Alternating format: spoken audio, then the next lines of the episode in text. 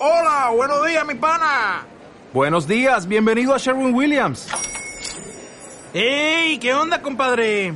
¿Qué onda? Ya tengo lista la pintura que ordenaste en el ProPlus app. Con más de 6.000 representantes en nuestras tiendas listos para atenderte en tu idioma y beneficios para contratistas que encontrarás en aliadopro.com. En Sherwin Williams somos el aliado del PRO.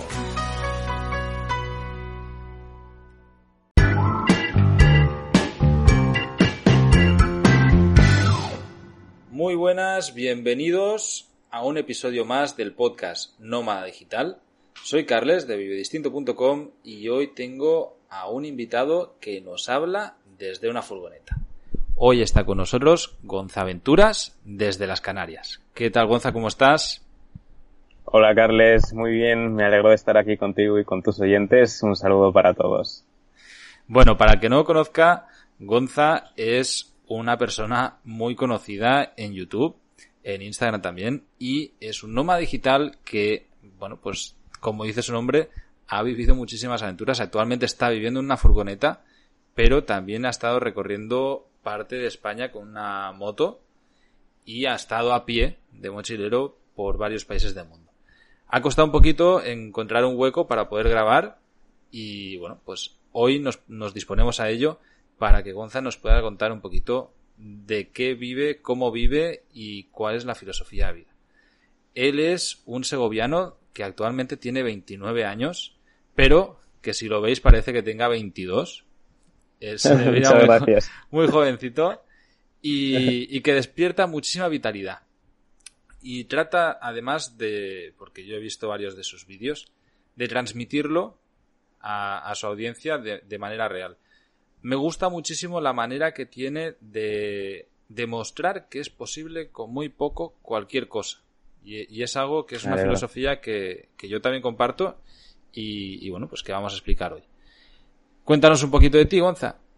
¿Cómo te dio bueno, por empezar a vivir por el mundo? Ajá. Bueno, lo primero que comentabas respecto a varios países de mochilero, más que de mochilero, de cicloturista. Eh, en bici mucha gente no lo sabe, pero he recorrido 12 países y el caso es que no está documentado en YouTube. En YouTube está documentado pues tres países. Hice un viaje que era Londres, París, Madrid, pero luego hice otro que eran nueve países.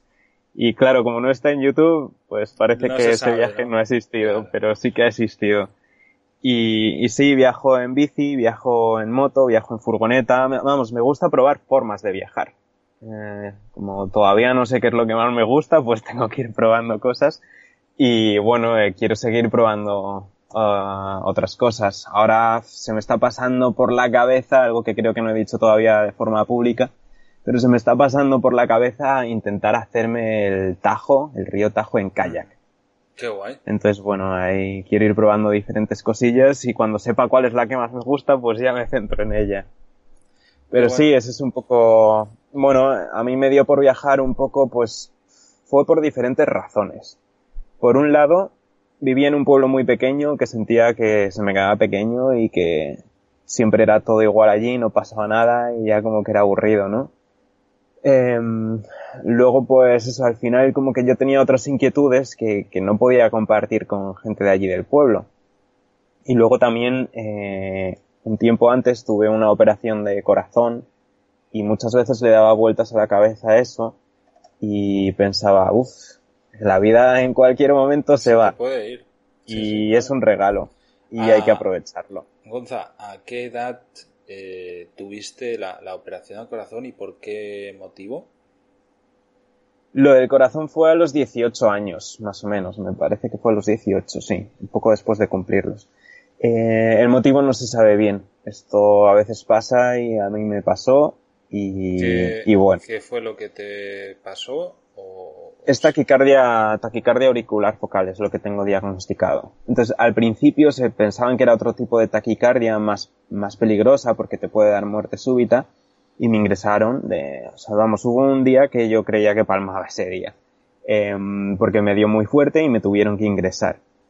Y, y a, la- a los dos o tres días o así, me llevaron a Madrid y me tuvieron que operar pero se dieron cuenta operándome de que era otro tipo de taquicardia. Entonces, el ta- la taquicardia que al final tenía era más complicada más de operar, era pero no, pero no era tan peligrosa, exacto. Entonces ya, pues, no sé qué pasaría, medio año o así, ya me operaron. Eh, estuve medicado cinco años y ahora parece que estoy más estable, pero bueno, a veces, a veces me siguen dando arritmias. Más que taquicardias, arritmias. Pero vamos, que no me ha impedido, que yo hubo un momento que pensaba, joder, ya no voy a poder hacer tal, no voy a poder hacer cual. Y sí, sí que, sí que he podido, no me ha impedido. Claro, tuve ahí pues un poco barreras mentales, pero luego no hay problema. Yo eh, entiendo que, joder, para un chaval de 18 años que lleva una vida corriente y, y plena, ¿no? Y que de golpe tengas un susto de estas características en las que Sí, ves de que realmente se te puede escapar la vida de un día para otro, eh, en, en la cabeza te tiene que cambiar el chip. O sea, de golpe tienes Sí. que decir, hostia puta, sí. que esto estamos aquí cuatro días. Entonces, eso tomas, entiendo que tomas la decisión de, pues voy a vivir. O sea, tomar por culo eh, normas establecidas, vamos a, a disfrutar Sí. la vida, ¿no? Sí, sí. Y, y quizá no fue tanto en el momento en que me pasó, sino ya luego viendo las cosas con más perspectiva, con el paso del tiempo. eh, Claro, supongo que en el momento que te pasa, te- lo- la primera reacción es miedo, y tanto tuyo como el de tu entorno, ¿no? Eh, Es Sí. decir, eh, evidentemente tus padres, Sí. tu familia, pues Luego- se acojonarían un montón. Y, sí, y buscaron la, pues bueno, pues so- protegerte en ese momento, ¿no? Pues tratar de, de, de estar contigo, ¿no? Y de, de ayudar en Sí, luego también para mí fue complicado en cuanto a que es una época, es una edad en la que lo que haces los fines de semana es salir con los colegas, muchas veces a tomar algo, beber o lo que sea, y yo no podía beber. Entonces a veces sentía como que eso me dejaba fuera del lugar. te desplazaba, ¿no? No sé, era, de era complicado, sí, era complicado. Y, pero bueno, luego, eso fue pasando el tiempo y realmente creo que fue hasta los 20, 20, creo que fue con 21 años, hubo una noche que me rompí la pierna y dije, hasta aquí hemos llegado. Pero te y eso fue la como pierna accidentalmente haciendo algún Bueno, deporte sí, o algo. está- estábamos de fiesta. Estabas de fiesta. Estábamos de fiesta y me rompí la pierna. Yo en ese momento no sabía que la tenía rota. Pero, pero bueno, eh, no sé cómo, vamos, yo soy de re- hierro. Yo me pego muchos golpes y no me, no me pasa nada nunca. O sea, me pasa, pero aguanto el dolor bien. Y, y bueno, el caso es que yo ahí me, me rayé y dije hasta aquí hemos llegado. Y ahí ya, pues eso, empezaba a mirar otra vez para atrás, a recordar, pues las otras cosas que me habían pasado, que estaba llevando también una vida que no quería, que era eso, pues me rompí la pierna de fiesta y es que a mí no me gusta la fiesta, a mí me gusta, pues eso, me gusta otro tipo de cosas, ir al campo y... Entonces fue un cúmulo de cosas que ya me, me hicieron acabar hasta el gorro de todo y dije yo me voy de aquí. Y entonces fue cuando, cuando me decidí ir a vivir a Londres. También un poco porque en realidad la empresa en la que había hecho, yo estudié informática, una FP, y la empresa en la que había hecho las prácticas em, quería contratarme, pero, pero a mí no me convencía lo típico de estudias cosas que muchas veces es meterte la información en la cabeza sin más para luego tener que ir haciendo crecer el currículum, coges un trabajo fijo a ser posible de lunes a viernes con horario fijo, asciendes, te Mm. compras el coche, te compras la casa, tienes los hijos, Sí, tal. sí, el camino A mí no, no, el camino establecido no me cuadraba. Entonces entré un camino establecido que no me cuadraba. Una vida que llevaba que tampoco me, me convencía. Las cosas que me habían pasado que me hacían pensar, la vida es un regalo, hay que aprovecharlo. Y sentía que no lo estaba aprovechando. Hubo un día que dije, hasta aquí hemos llegado, me voy. Y bueno, y ahí poco a poco empecé a mover hilos, eh, me fui a Londres. También el hecho de haberme roto la pierna me hizo tragarme muchos programas de mm, tipo callejeros viajeros y este tipo de cosas. No podías Y salir, entonces mataste el gusanillo de... Claro, claro, descubrí el blog también de 101 lugares increíbles y yo decía, pero madre mía, si es que fíjate lo que hay por ahí, esto hay que, hay que verlo. grande. Sí, sí, sí, claro. Y, y ahí empezó un poco todo. Ya me fui a Londres, empecé a hacer algún viajecillo más, empecé a coger la bici. Y bueno, de ahí hasta hoy que he intentado hacer pues de los viajes un estilo de vida. Veo también, yo que te he ido siguiendo tu trayectoria, tampoco cada vez que publicas, pero sí que he tenido un ojo sobre lo que has hecho. eh, eres una persona a la que le encantan los retos, se pone muchísimos retos personales y, y tratas de superarlos como una manera de, veo yo, de vencer el miedo, pero además de demostrar a la gente que cualquiera puede hacer casi todo, ¿no? Eh, me quedó muy claro cuando te compraste una moto, eh, una 125 además, que es, que es una moto muy pequeña, que es, es, la moto que puedes llevar cuando no tienes eh, carnet de moto, ¿no? Pues que tenemos el, el de mm. coche en España que, que, han pasado dos años. Eh,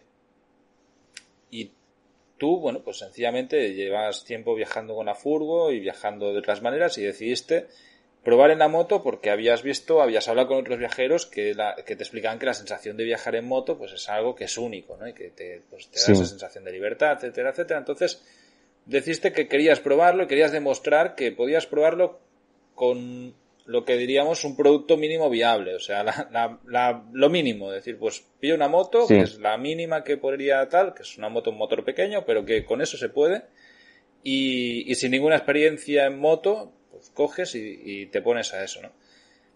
Eh, sí, sí.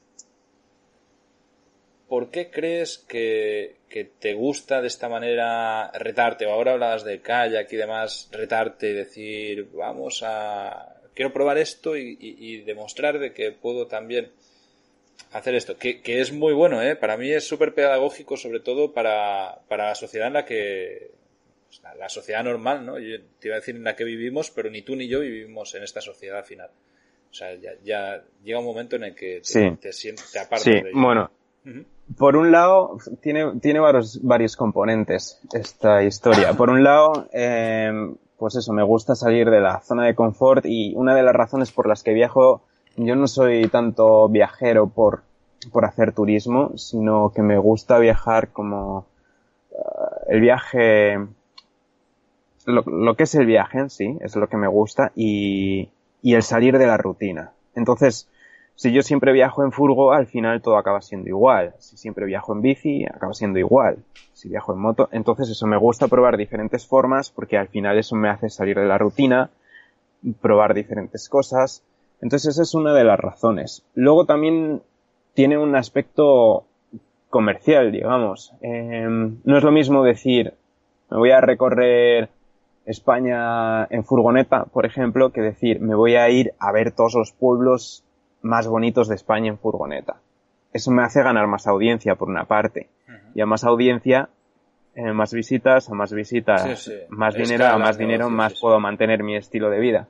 Entonces siempre busco la forma de que mis viajes tengan ahí un componente que, como que tenga algo más. España en moto, de 125 y además yendo a los cuatro puntos más extremos. Eh, el bici, en bici, por ejemplo, el Danubio de nacimiento en la Selva Negra, la desembocadura en el Mar Negro, atravesando nueve países de Europa.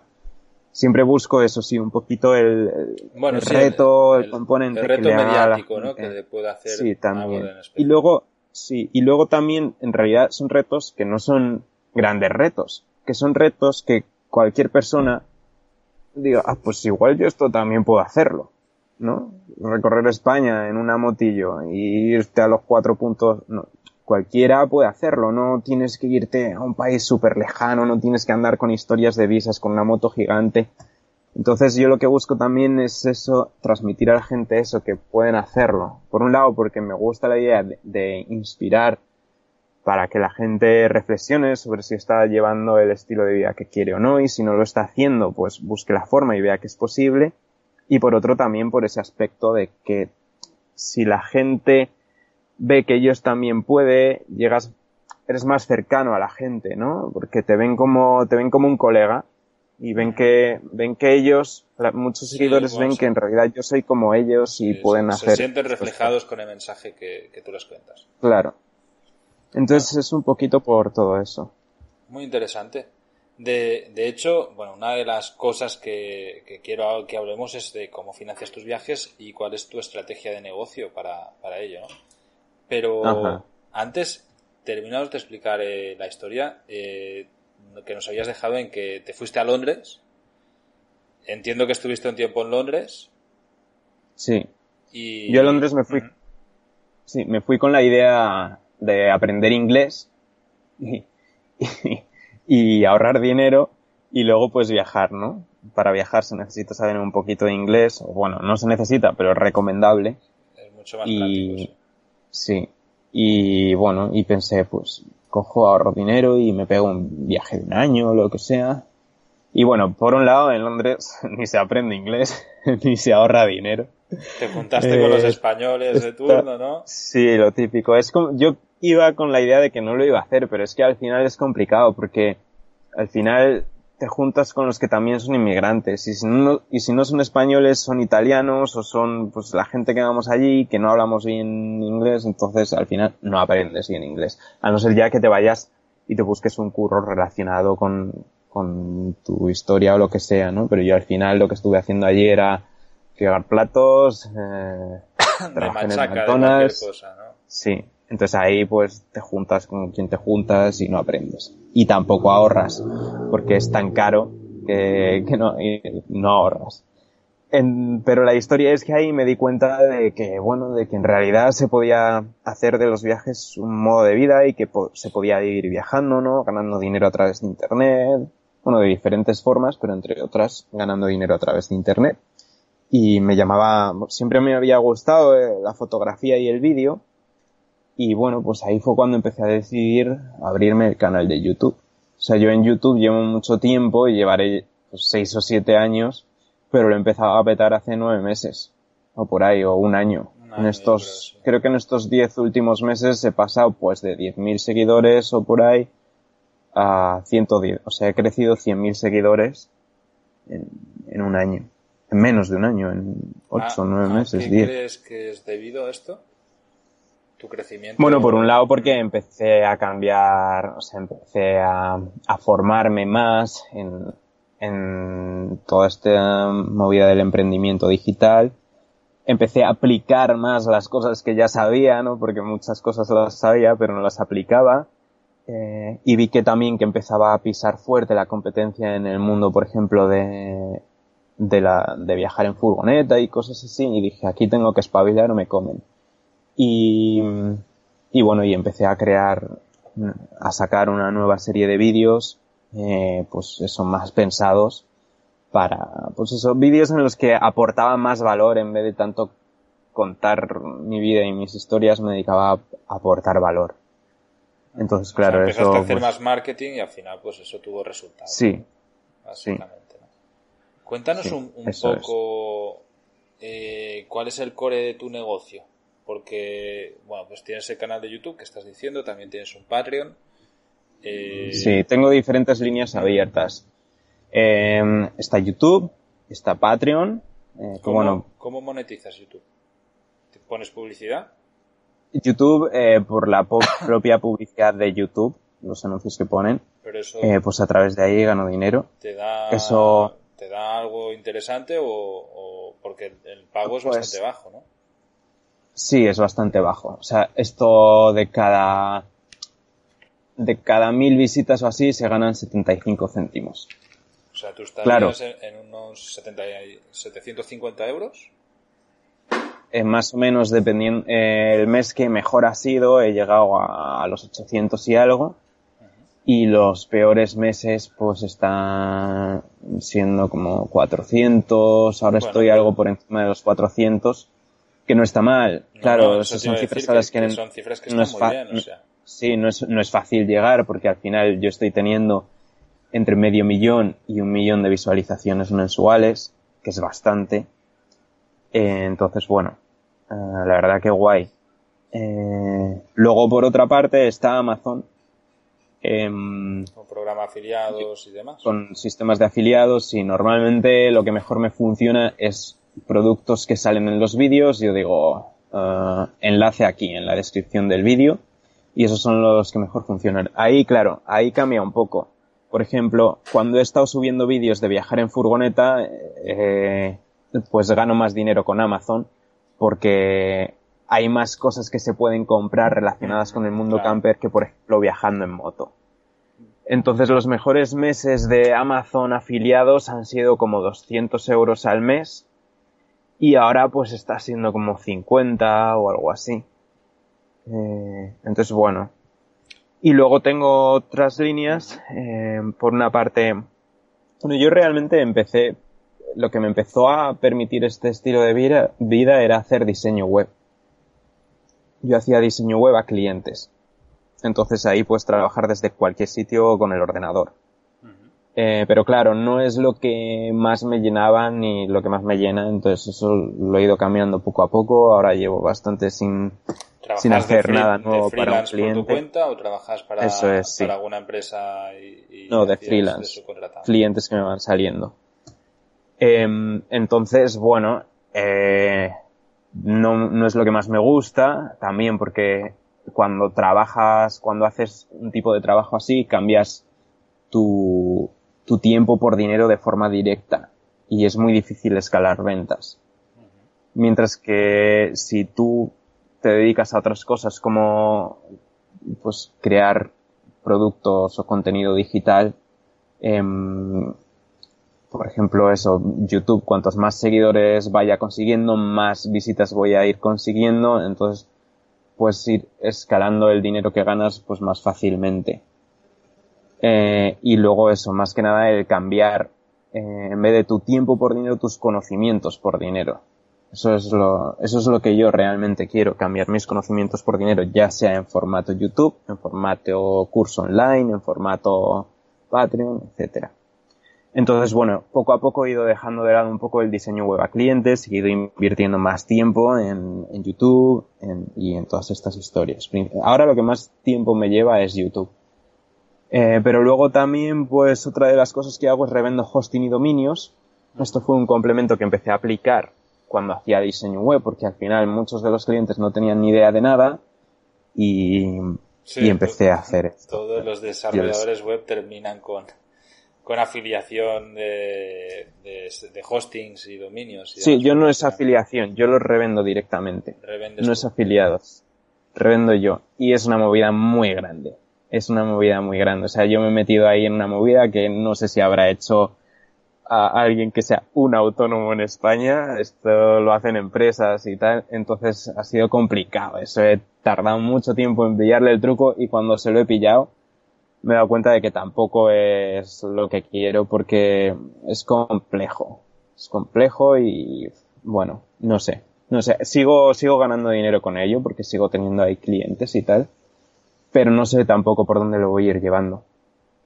Veo Eh, también que tienes formación, eh, Plan Logger, Sí, un curso. es un curso en el que, mm, en el que, bueno, explico cómo hacer un blog de viajes, un canal de YouTube principalmente, pero orientado más a la parte previa, no a lo técnico, no a instalar WordPress, no a cómo subir los vídeos a YouTube o cómo editar, sino más a la estrategia de cómo encontrar tus objetivos, cómo encontrar una temática, cómo analizar la competencia, etcétera.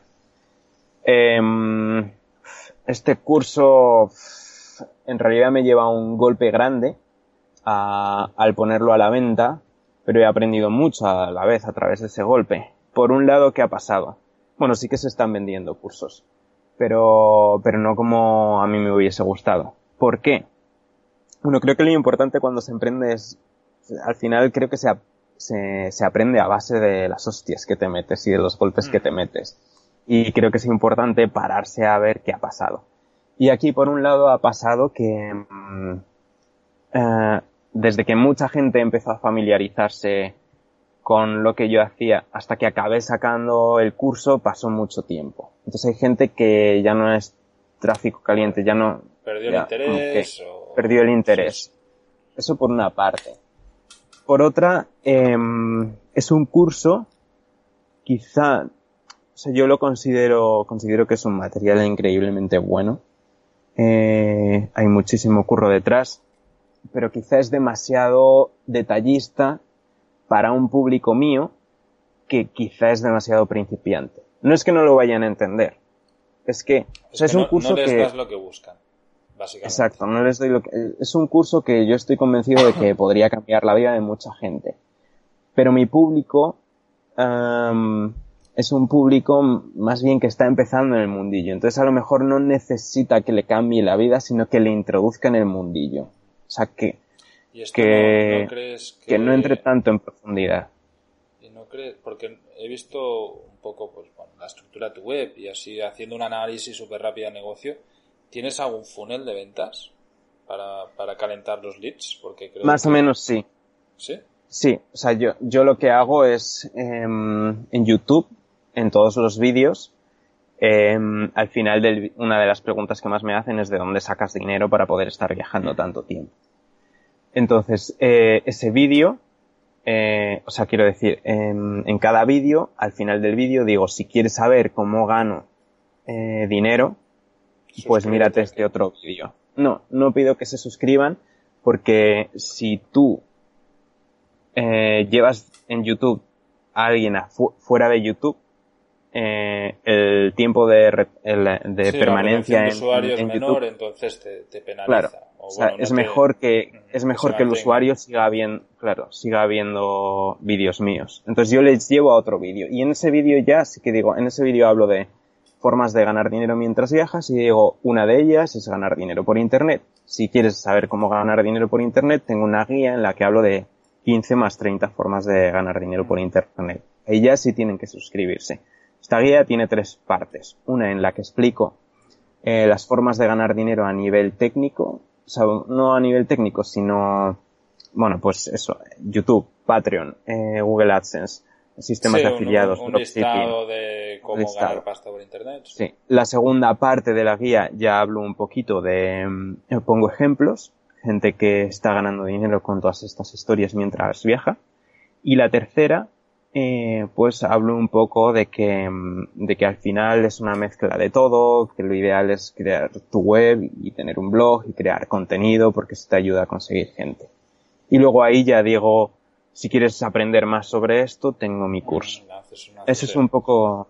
Un, call to action a, comprar el curso. ¿No crees que... Claro, pero un problema de este funnel es que, y, problema de por qué el curso no ha funcionado bien del todo, es porque yo no, aunque mucha gente sabe que yo me gano la vida ganando dinero por internet, yo no soy referente para ellos por eso. Yo soy referente para la gente por, por viajar, por mi forma de viajar, etcétera. Aunque ellos sepan que yo gano dinero de tal forma, no soy su referente por eso.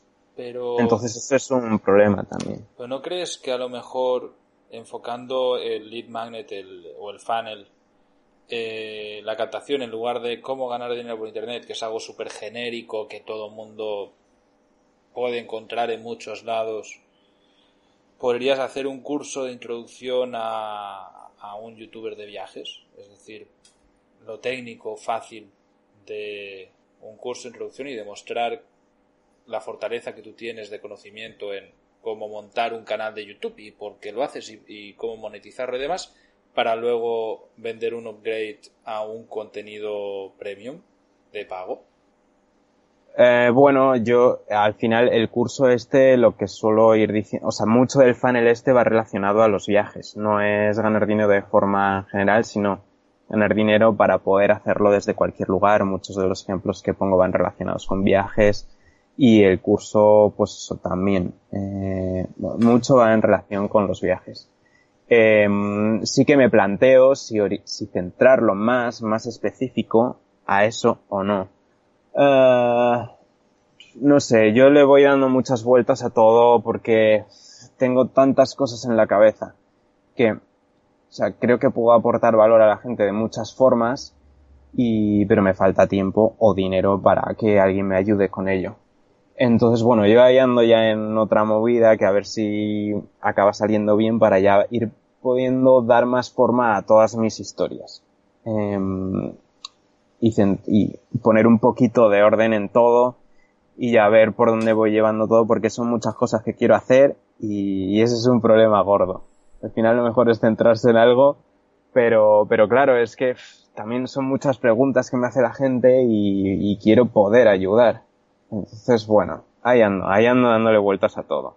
De momento estoy intentando dedicar ahora em, mucho tiempo a YouTube porque, porque me gusta. Y porque, bueno, porque para lo que quiero que venga en el futuro, eh, ahora mismo necesito dedicarle tiempo a YouTube. Eh, pero bueno, iré viendo por dónde lo llevo. Otra cosa que me planteo es si no crear yo eh, cursos online, por ejemplo, como el de cómo hacer un blog, un canal de YouTube tal, como el que tengo ya, sino vender cursos de, de afiliados, que es lo que hemos hablado antes de empezar eh, eh, ya en directo.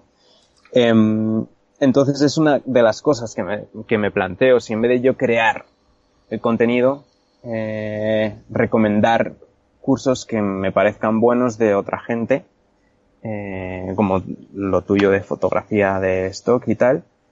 Y mm, no sé, la cuestión aquí es que las conversiones son mayores cuando tú creas tu propio contenido, ¿no? Porque si la gente te sigue a ti, lo que quieres es lo tuyo. El, el... Pero, pero por otro lado, la, la ventaja final, es que eh... si vendes el curso de otro, no lo estás creando tú. Ver, no tienes que dedicar ese tiempo. No, no solo el eso, trabajo sino está que hecho. El, el ratio de conversión que tienes, es decir, sí que es lo que tú dices, ¿no? Cuando tú dices, oye, esto lo he creado yo y, y lo explicas tú, tu audiencia, pues lo vas el ratio, porcentaje de conversión que vas a tener es mucho mayor que cuando claro. cuentas lo que está haciendo otro.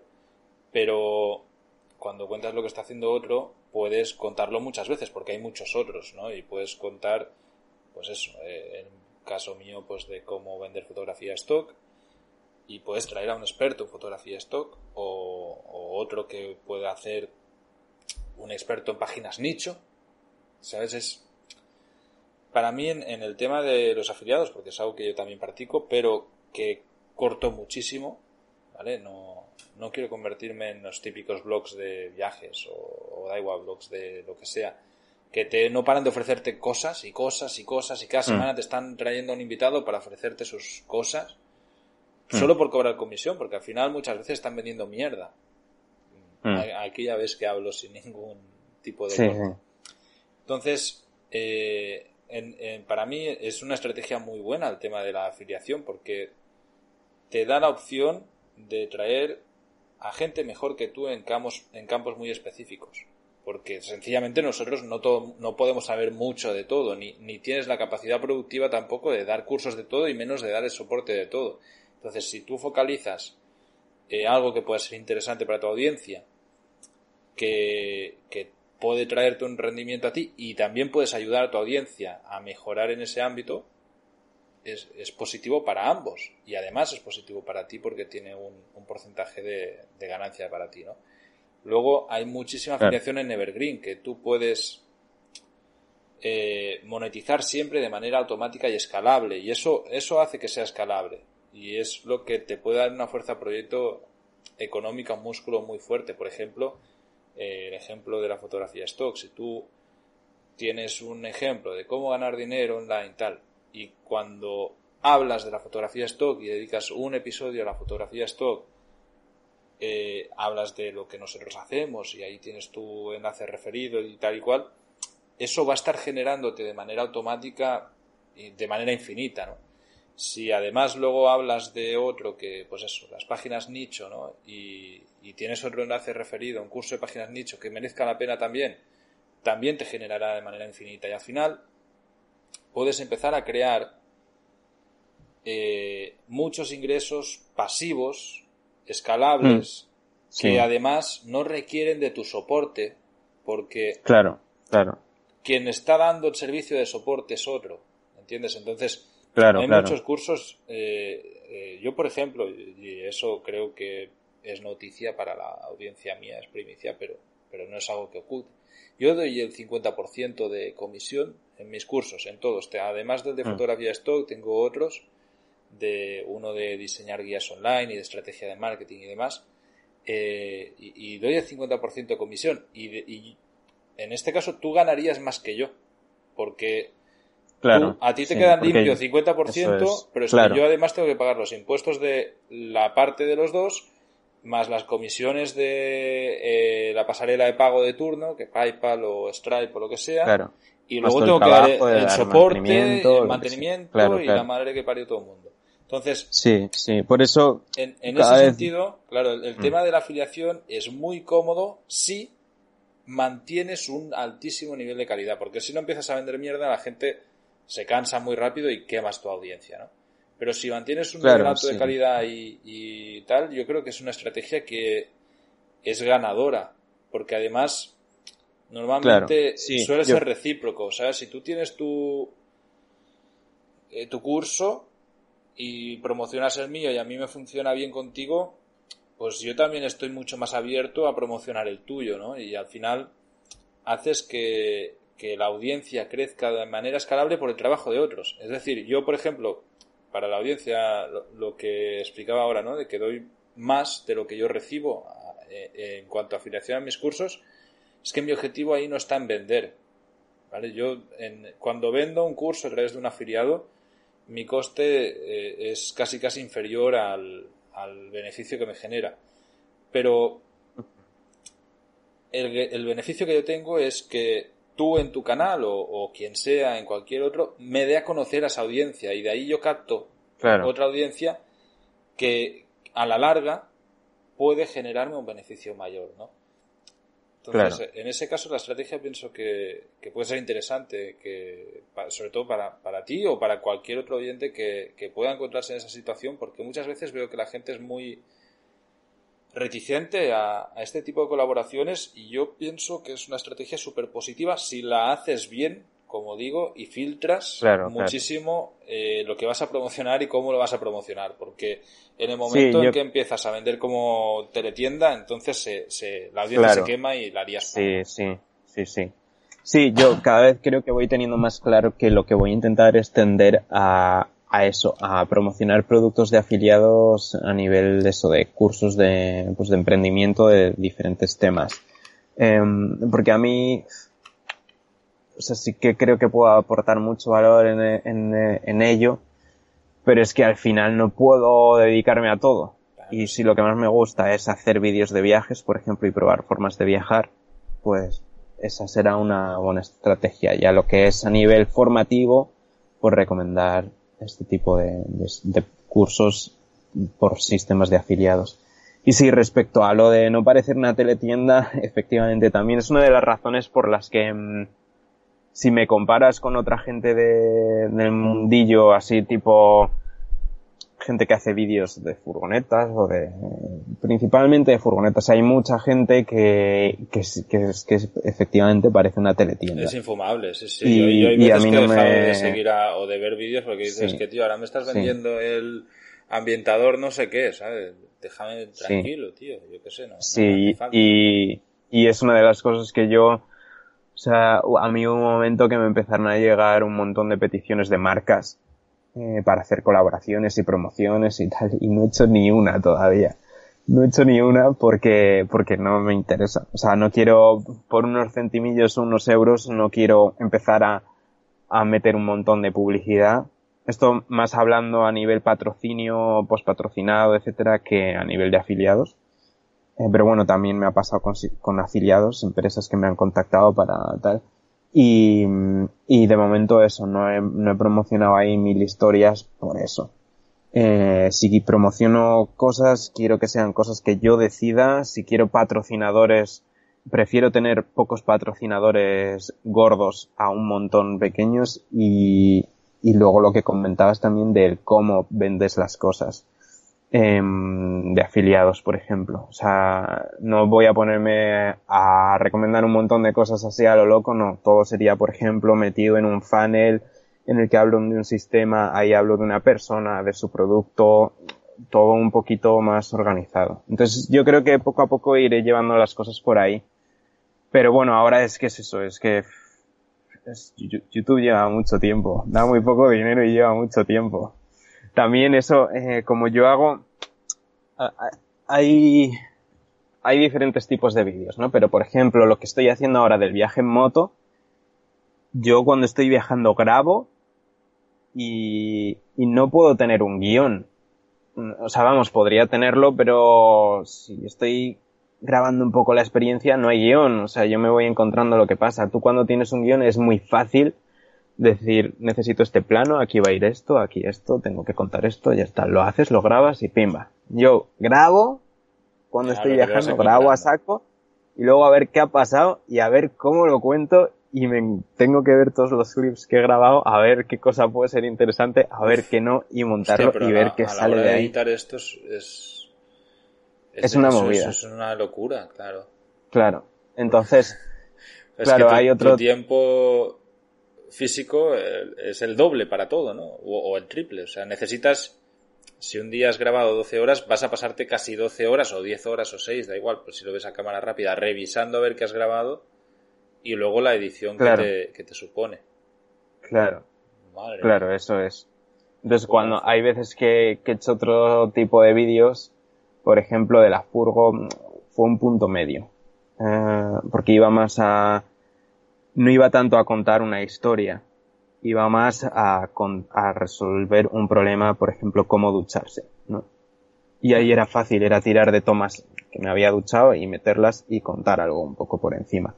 otras veces lo más fácil es cuando he ido a hacer un vídeo de estos y me han faltado recursos, es facilísimo que dices, vale, me falta una toma de cómo ducharme de este modo, lo grabas, lo metes y ya está. Eso es lo más fácil.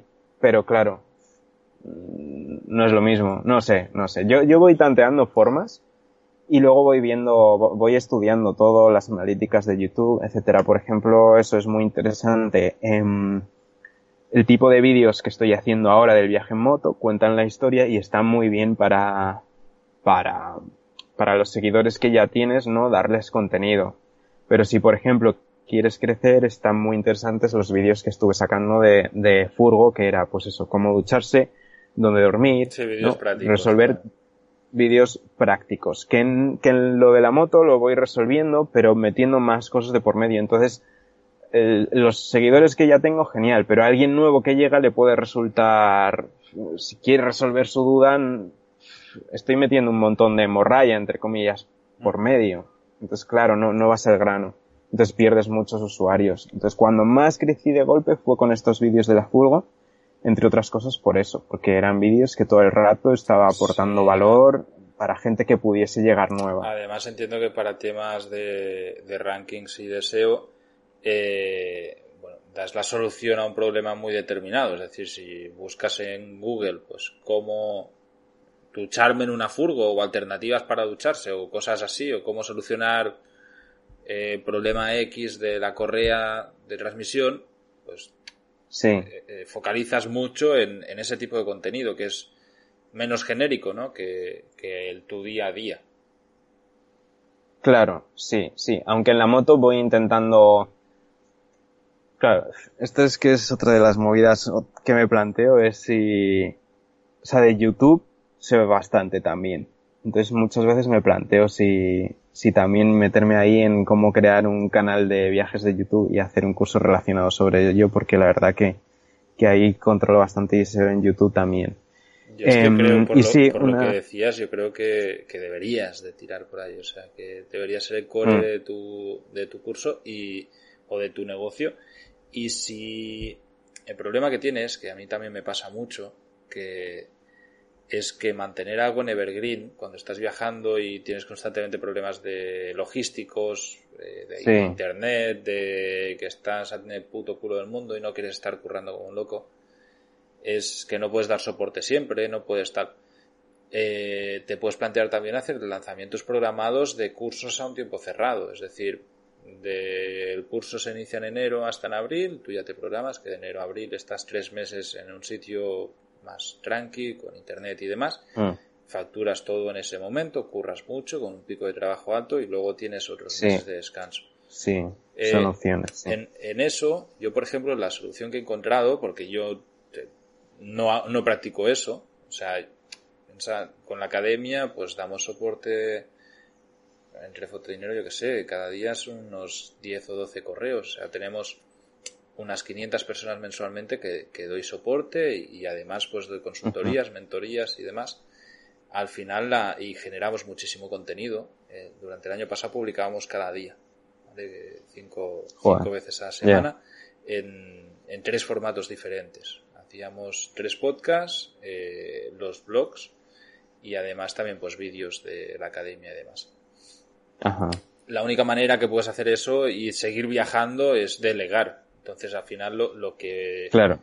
la solución ahí está, pues, en, en a la que creces. eh, Esto le pasa a todo el mundo cuando ya te funciona, pero no suficiente.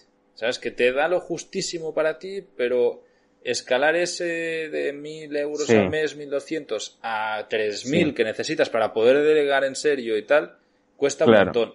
Y Claro. ese momento en el que, de hecho, si te fijas en todos los blogs de viajes que han triunfado y demás, eh, eh, han tirado todos por la misma línea. De golpe pegan el gran subidón, facturan mucho, escalan y se asentan en una gran facturación que los mantiene en, en el nivel este que quieren estar. ¿no? Claro. Eh, bueno, a- a- como idea general pienso que, que por ahí podrían ir tus tiros, de decir, hostias, yo puedo enseñar cómo viajar gracias a YouTube, cómo hacer un canal de YouTube triunfador, cómo ser un viajero, youtuber a la vez y disfrutar el viaje, ¿no? Y podemos, eh, tenemos un pequeño problemilla de conexión, quitamos la cámara, Gonza, si quieres, así, a ver si se ve. Voy a probar a quitar la cámara. Sí, a ver si. Eh, Ay, espérate, ya sé lo que es. En un momento. Vale.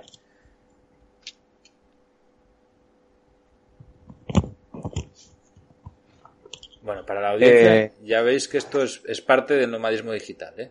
De- Exacto. Tenemos Sí, problemillas en directo casi siempre y, y, bueno, pues estas cosas pasan. Sí. Aquí en realidad estaba teniendo un problema con la batería auxiliar de la furgoneta, pero ya está solucionado. Ya En principio ya me oyes bien, ¿no? Yo te escucho bien, no se ha perdido la conexión. Perfecto, Sí que antes se había ralentizado un poco, pero, pero ya está bien. Sí, sí. Eh, bueno, lo que hablábamos de- del negocio, ¿no? Que yo creo que el perfil que tú puedes aportar de verdad es este, es el, que, es el tuyo, ¿no? Es decir, no, he hecho diseño, he, me- he hecho programas de afiliados, he hecho mil historias, pero lo que yo soy un experto es en generar contenido Claro. en YouTube de calidad y generar contenido Claro. diferente y, y sobre todo generar Sí. empatía y, y tener una buena audiencia. Sí. Entonces, enseñar cómo hacer eso. ¿no? Sí, y luego lo, lo que te comentaba, el SEO. El SEO en YouTube, ahí hay mucha, mucha historia. Es más fácil que el SEO escrito, por lo que a mí me parece muy interesante. Y luego no hay mucha gente que lo esté aplicando bien. O sea, yo, por ejemplo, no me comentabas que es más fácil para el SEO, pues los vídeos de, por ejemplo, cómo ducharse, cómo tal, cómo resolver este tipo de dudas. Eso está, está genial, pero casi más para, para la retención de la audiencia eh, o para los minutos de visualización de YouTube, que al final YouTube lo que quiere es Que que la la gente dedique tiempo. Sí, bueno, y en realidad como cualquier como Sí, cualquier empresa lo que quieren es eso. Facebook, Instagram, etcétera. Entonces, em, yo realmente no me estoy posicionando para cómo ducharse viajando en furgoneta, como tal. Yo me estoy posicionando para viajar en furgoneta, para viajar en moto, para... Estoy yendo ahí a por, a por lo fuerte y lo voy haciendo, lo voy consiguiendo. Y mm, entonces, bueno, el, es muy interesante eh, porque los vídeos del viaje en moto eso no resuelven dudas concretas, pero yo voy buscando en las locuciones que hago por encima de los vídeos cómo ir resolviendo cosas y voy intentando dar a los vídeos eh, ese contenido que pueden resolver dudas. No tanto como, como los que hice de la furgo, por ejemplo, pero lo voy haciendo. Por ejemplo, el último vídeo que he sacado en YouTube sobre viajar solo. Pues eh, cuento parte de mi viaje y ahí en la locución que hago con mi voz en off voy tocando el tema de viajar solo. Entonces, al final es un contenido que me gusta en cuanto a que mucha gente me dice que le inspira, también entretiene, también aporta valor porque voy resolviendo dudas, explico cosas y entonces la verdad que en ese aspecto está muy bien. Pero claro, es eso, si quieres crecer a lo bestia en YouTube, eh, lo importante es que la gente que empieza viendo un vídeo tuyo se quede ahí todo el rato y claro, Sí, estos claro. vídeos que estoy haciendo pues Si tienes un enganche muy alto, mí- supongo claro. que Ah. en la propia plataforma te... O sea, si tu retención es altísima, pues la propia plataforma te te, empieza manda a recomendar. para que, para Sí, que se sí. queden ahí. Entonces, claro, yo voy planteando cosas y probando porque a mí realmente me gusta más el tipo de contenido que estoy haciendo ahora, que es más, pues contar la historia, un poco la historia y, y lo que me ha pasado en el viaje. Pero claro, eso no funciona tan bien como lo otro, que es resolver dudas concretas y, y entonces, bueno, yo voy tanteando. Voy Bueno, tanteando y voy buscando. ¿no? Sí, sí, sí, un poco. De momento eso, voy experimentando y, y bueno, lo que te comentaba antes, eh, tengo un plan de futuro del que no puedo hablar porque no sé si lo voy a poder llevar a cabo o no, pero eso igual funciona bastante bien y ya ahí puedo empezar a invertir dinero en otras cosas, en poner orden, etc.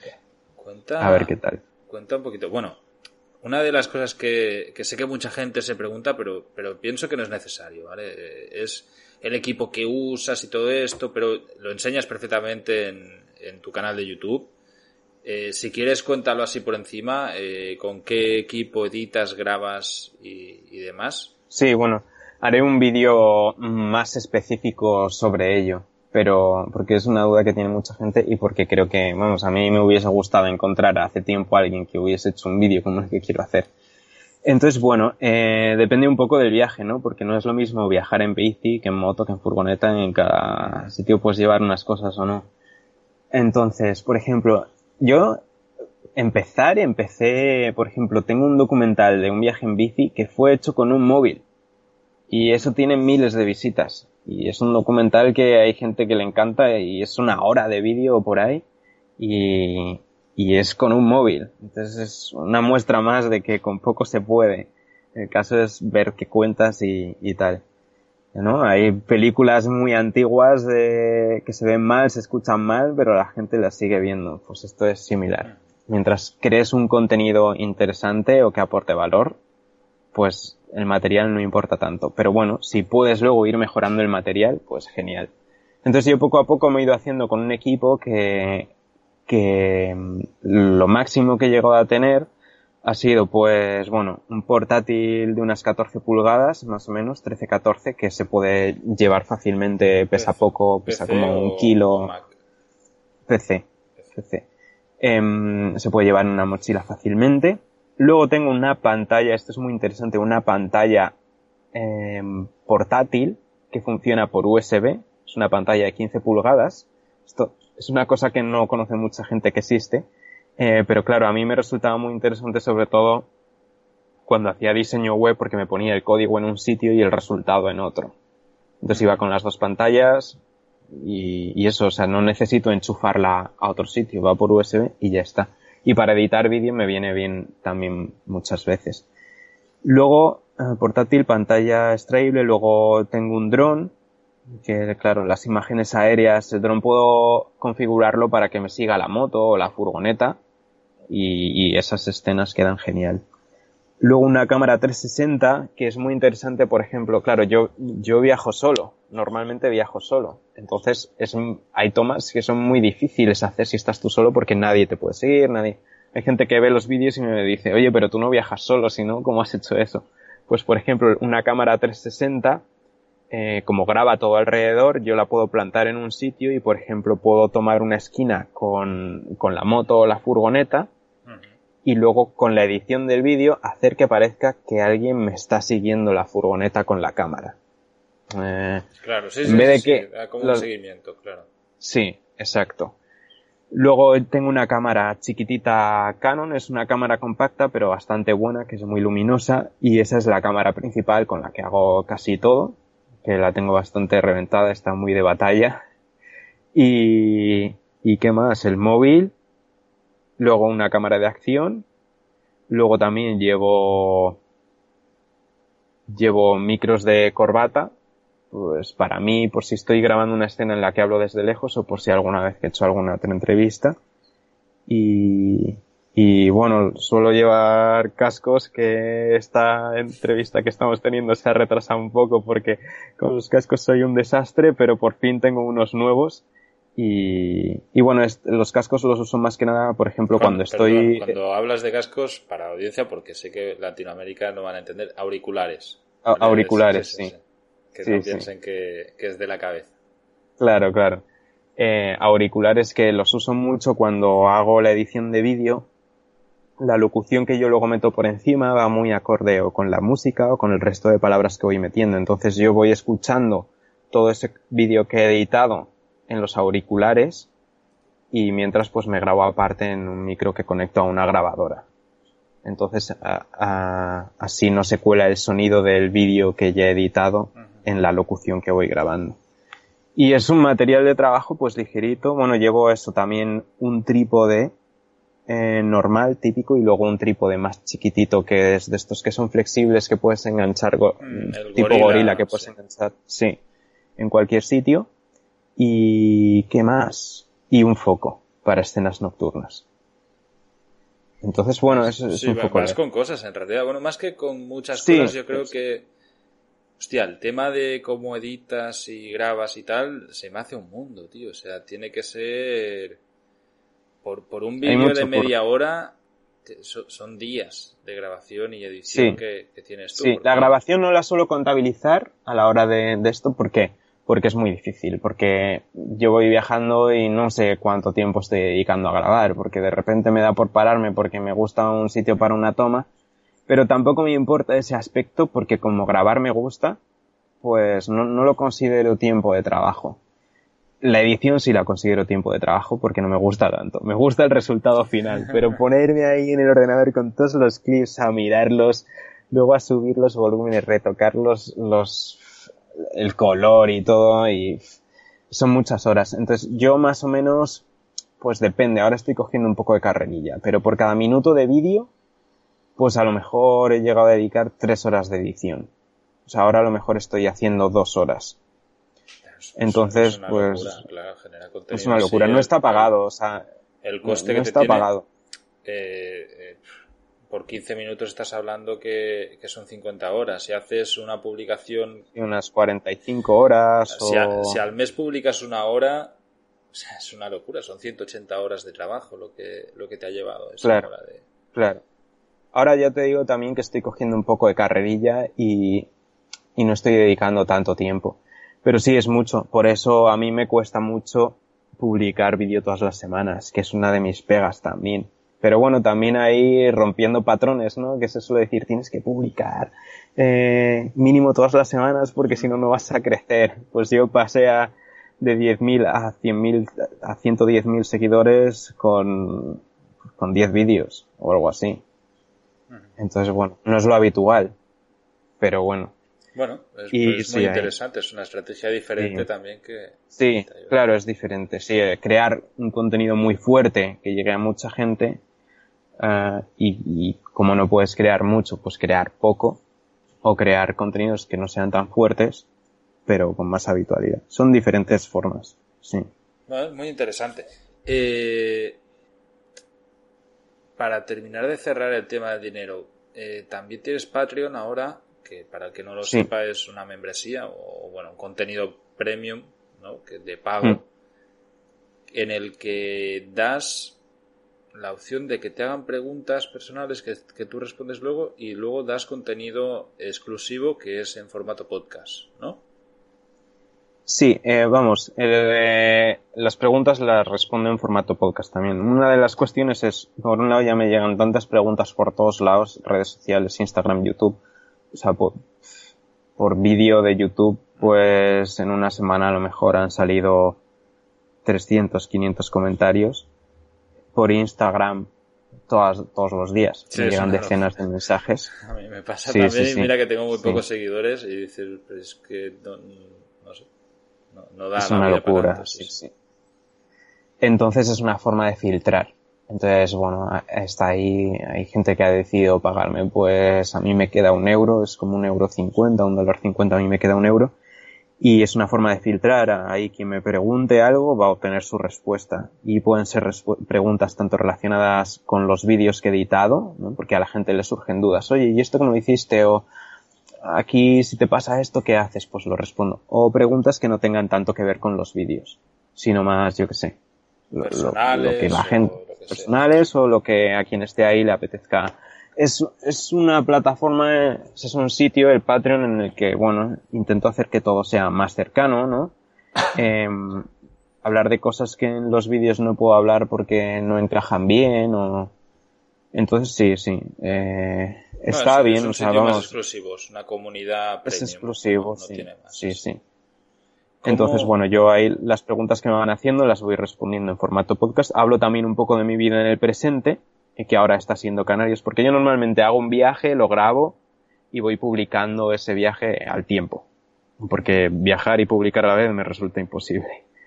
Entonces, ahora en el, en el podcast lo que hago es hablo de mi vida en el presente, que ahora es Canarias, y luego hablo un poco de las dudas que tengan del viaje en moto, hablo del último viaje en moto, del último vídeo que haya publicado del viaje en moto, y luego ya paso a las preguntas que me haga la gente. ¿Cómo te está yendo esto de, de Patreon? Porque es algo muy novedoso, ¿no? Que has hecho. O sea, ¿cuánto tiempo hace que lo sacaste y qué audiencia tienes ahí? ¿Cuántos miembros hay? Lo saqué hace un mes o algo así y hay 25 o 30 personas. Es poquito, pero bueno, no esperaba nada en realidad. No, no iba con pretensiones. Entonces es más o menos lo que me podía imaginar. Va llegando gente cada vez que publico nuevo vídeo o nuevo podcast, se suma alguna persona más. Yo sé que esto es a la larga, como siempre. Y, y bueno, como crear podcast. O sea, un podcast de estos lo, lo creo en, en muy poco tiempo. O sea, en... bueno, el último me llevó algo más de tiempo porque, porque metí ahí una, sí, en el último me llevó más tiempo porque metí ahí unas cositas de misterio y me documenté un poco y tal.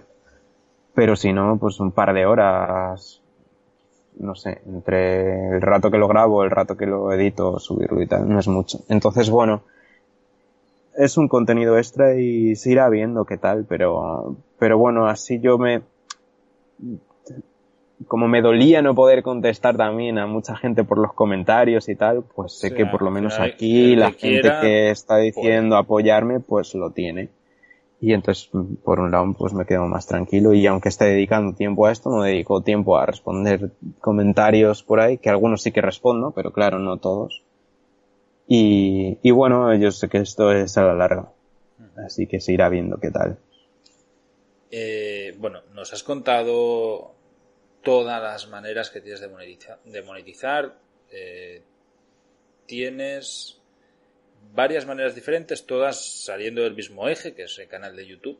¿no? Es decir, todo lo centralizas ahí, que es como tú pues eres un youtuber y es como tú te expresas y contactas con tu comunidad y luego pues lo, le sacas un rendimiento de, de maneras diferentes, afiliaciones, la publicidad directa de YouTube, eh, el curso, etcétera, etcétera, ¿no? O Patreon ahora que estamos hablando.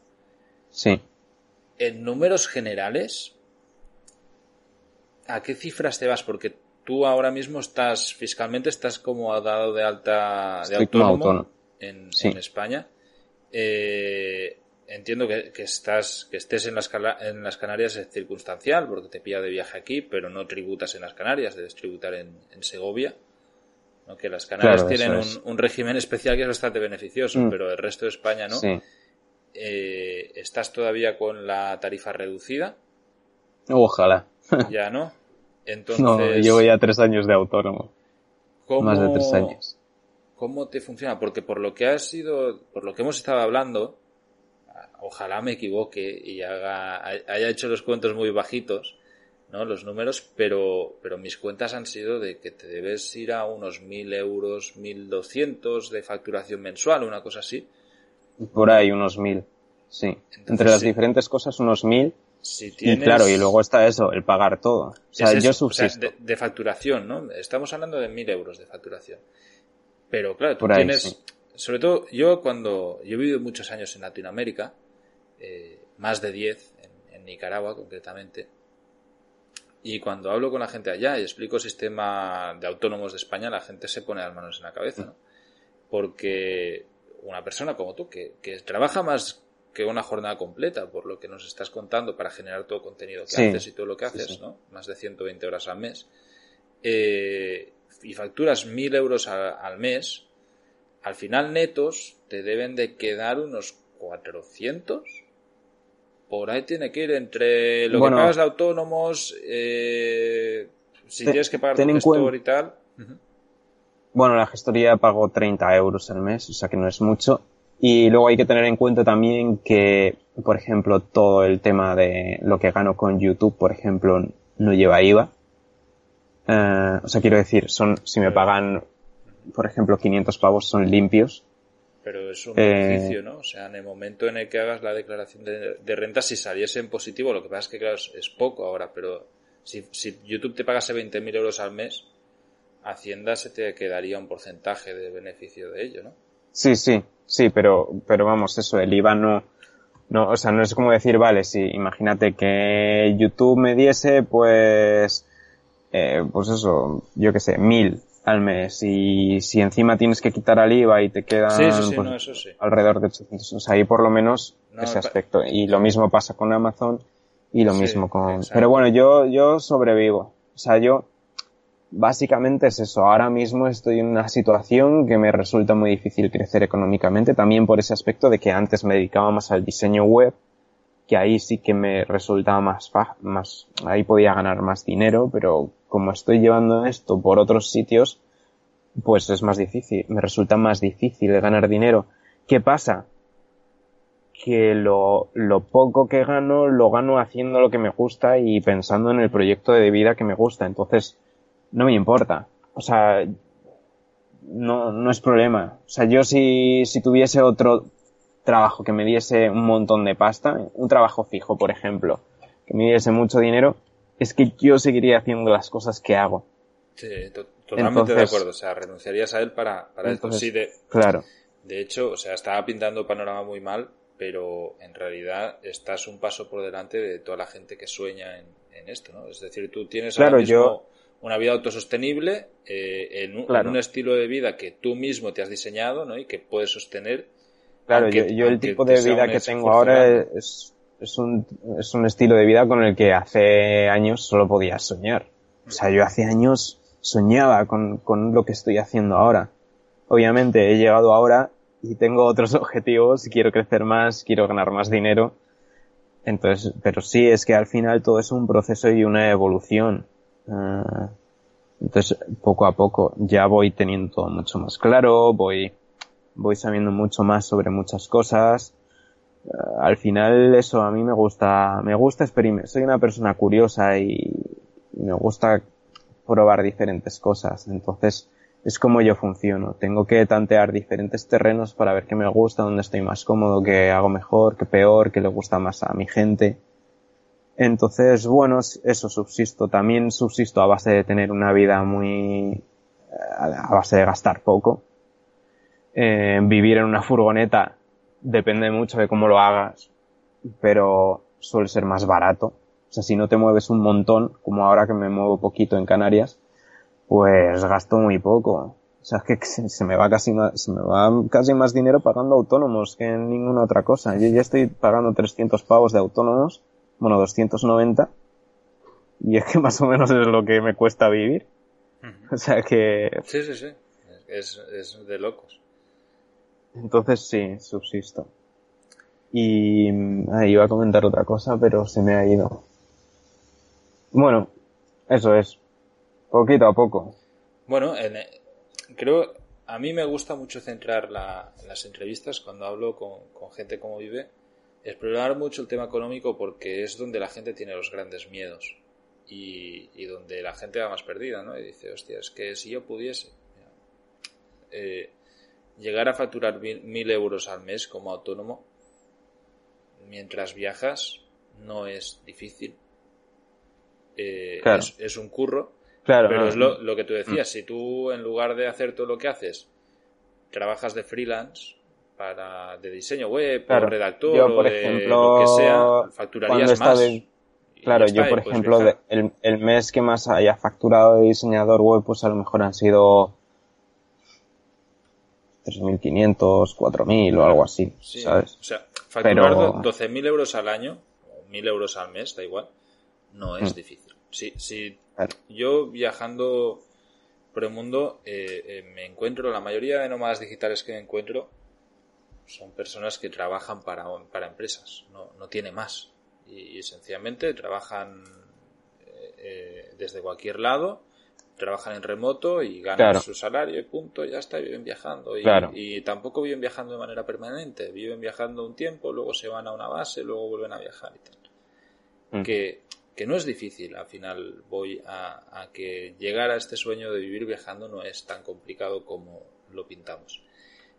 Para, para ir terminando la entrevista, Gonza, yo creo que el tema económico es, ya está cubierto, más que cubierto, es muy Sí, bueno, interesante.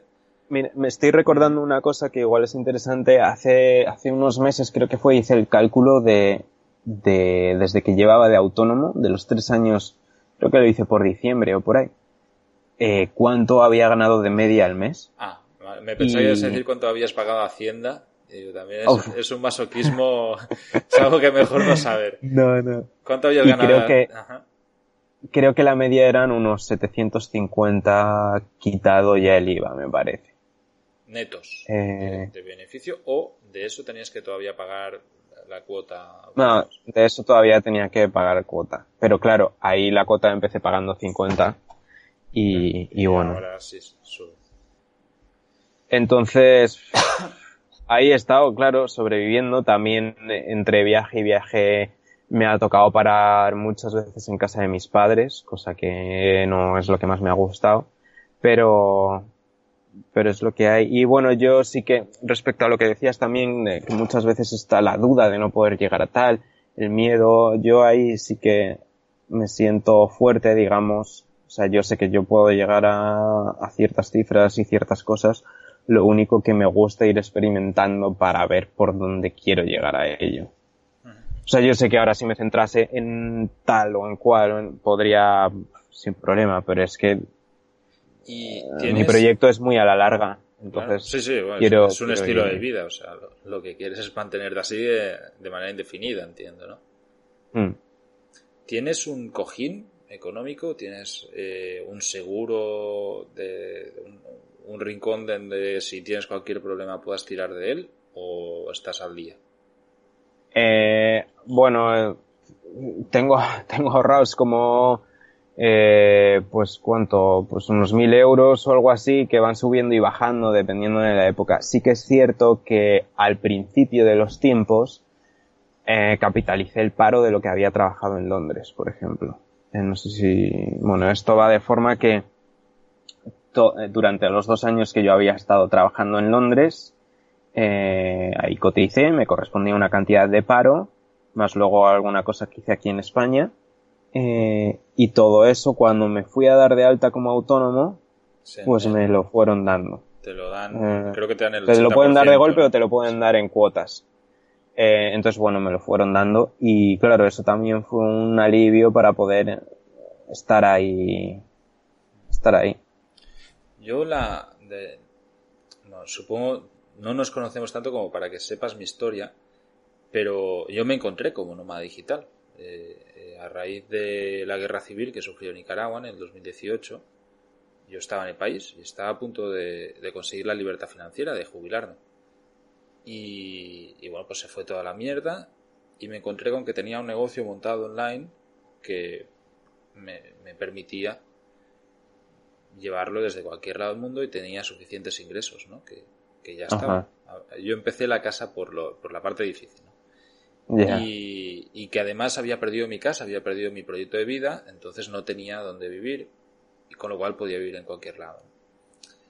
Y para mí, cuando me, me decidí lanzar a esto, además se, se juntaron pérdidas personales, familiares grandes, y fue como un momento de, de inflexión y decir, bueno, pues ahora puedo vivir en, en cualquier lado, ¿no? Y voy a, ¿qué me apetece? Mm. Me apetece viajar, porque siempre he viajado, eh, me apetece la vida nomadismo digital, pues voy a explorar esto y voy a vivir así. Pero para mí, una de las cosas que me dio más tranquilidad fue la economía de poder coger y decir, yo soy muy planificador y, y no me gusta, no podría vivir como vives tú al día. Porque estaría pensando siempre en que tienes mil euros ahorrados, pero se te jode el motor de la furgo o yo qué sé, cualquier cosa, ¿no? Y, y- y ya Bueno, el otro día se me, se me estropeó el escape. Tengo ahí también unos activos muy buenos que son mis seguidores y están siempre dispuestos a ayudar. Y me salvaron de estas, sí, sí. Pero claro, pues es eso, ¿no? Al final te puedes encontrar con, con cualquier cosa. Entonces, yo planifico mucho y cada año planifico y, y tengo un presupuesto anual eh, de, de gastos, no de ingresos. Y, y trato de mantenerlo totalmente de manera independiente a mis ingresos. ¿vale? Yo para el 2019, Mm. eh, además lo enseño públicamente, tuve un presupuesto anual de 12.000 euros. Eh, Destiné 12.000 euros a mis gastos. Eh, y ahí incluyo todo. no los de mi empresa, sino los míos personales. Dormir, comer, Mm. viajar, volar, eh, seguro de, de viaje, lo que sea. Y, y para este año, pues en lugar de 12 lo he aumentado a 14. Y para mí un, factor importante es poder saber que tengo a disposición más de lo que necesito para dos años. Entonces, sencillamente eso está acumulado y, y yo cuando llega el 1 de enero, ¿no? pues cojo, cojo 14.000 euros. Cuando he he decidido esta cifra este año, a lo mejor el año que viene va a ser más o menos. Con 12.000 me sobró. Y, y lo aparto y digo, vale, aquí está. Y cada mes yo puedo ir sacando de ahí, llevo completamente cuadradas las cuentas y sé que puede acabarseme el mundo, se me caen todos los servidores y todos mis negocios y tal. Y, y yo tengo dinero hasta el 2022. ¿sabes? Y eso a mí me da una tranquilidad mental muy buena porque soy así, sencillamente soy de mente planificadora. Para, para, como contraste, pues, pues la mayoría de nomadista, de nómadas digital o, o de gente que vive en nomadismo digital eh, tiene perfil tuyo, ¿eh? De, de lo comido Mm. por lo servido y lo que me encuentro es lo que tengo y además muchos Sí, yo aprendí a vivir de esa manera en Londres cuando era todo tan caro que también. muchos días me veía con 13 libras en la, Pues- en la pues cuenta eso. de banco. ¿sabes? final de y, mes. y mucha gente además lo administra muy mal porque entra mucho de golpe y hacen una inversión gorda, ¿no? De, yo qué sé, pues ya no de gastar en chorradas, sino en cosas que necesitas pero que realmente no son necesarias de verdad. Pues yo qué sé, se te imagina que te han caído mil euros de un patrocinador y te Mm. los gastas en cambiar un dron porque te gusta más el Claro, ese tipo de cosas yo no, yo por ejemplo no la hago. Eh, yo es que valoro mucho el- la comunidad que voy creando. Y entonces muchos de mis esfuerzos ahora van para ahí. Mm, Me mantengo viviendo barato, voy creando una comunidad que va creciendo y eso al final, pues de algún modo u otro sí, va, claro. Entonces, no tengo prisa porque, bueno, un poco pues eso, la historia que me pasó del corazón también y, bueno, no tengo prisa, entre comillas, todo el mundo quiere ganar lo antes posible más dinero, tener sus, Sí, sí. pero que, todo, todo a su debido tiempo. Yo es que si me, eso, si me hubiese parado a hacer webs y a lo mejor a ganar todos los meses, hay, hay diferentes formas de ganar dinero por internet y no, no se necesitan un montón de seguidores para ello. Pero el tener más seguidores o menos también te da el poder hacer un tipo de trabajo u otro. Y yo, por ejemplo, podría tener muy poquitos seguidores y ganar más dinero haciendo diseño web o, sin seguidores, haciendo el trabajo anunciándote a través de plataformas y tal. Eh, diseño web u otras cosas que sé hacer, porque al final quien emprende acaba sabiendo de muchas cosas. Em, pero eso no es lo que, no es lo que yo quiero. Entonces yo pienso en mi proyecto siempre a la larga. Y, y bueno, y en algún momento pues saldrá, iré sacándolo por donde vea que me acaba gustando más, porque como he comentado, pues voy experimentando un poquito también mm, por donde me siento más cómodo, por donde menos y donde creo que puedo aportar más valor. Me Entonces, bueno. perfecto, sí, sí. Ah, Mm. es, es genial. Poco a poco. Eh, Gonza, me he quedado con muchas ganas de, de más.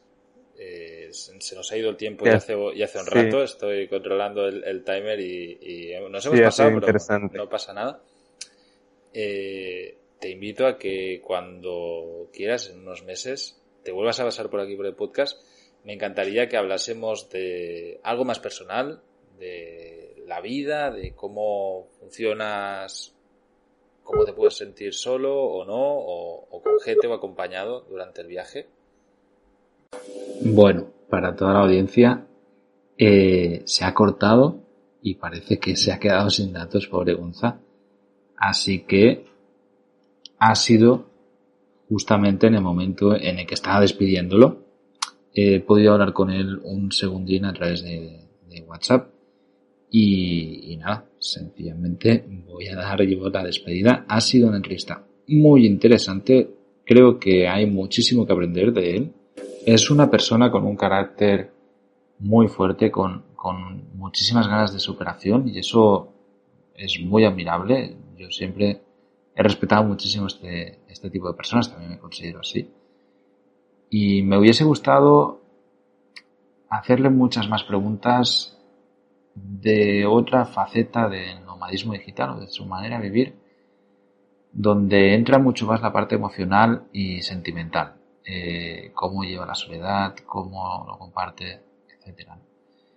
Entonces, bueno, le he propuesto eh, que hagamos una segunda entrevista próximamente aquí en el podcast y podamos abordar y entender todo este tipo de cosas que creo que también son muy interesantes y que pueden ayudar muchísimo a entender cómo vivimos los nomás digitales y a entender también qué problemas nos encontramos viviendo esta manera.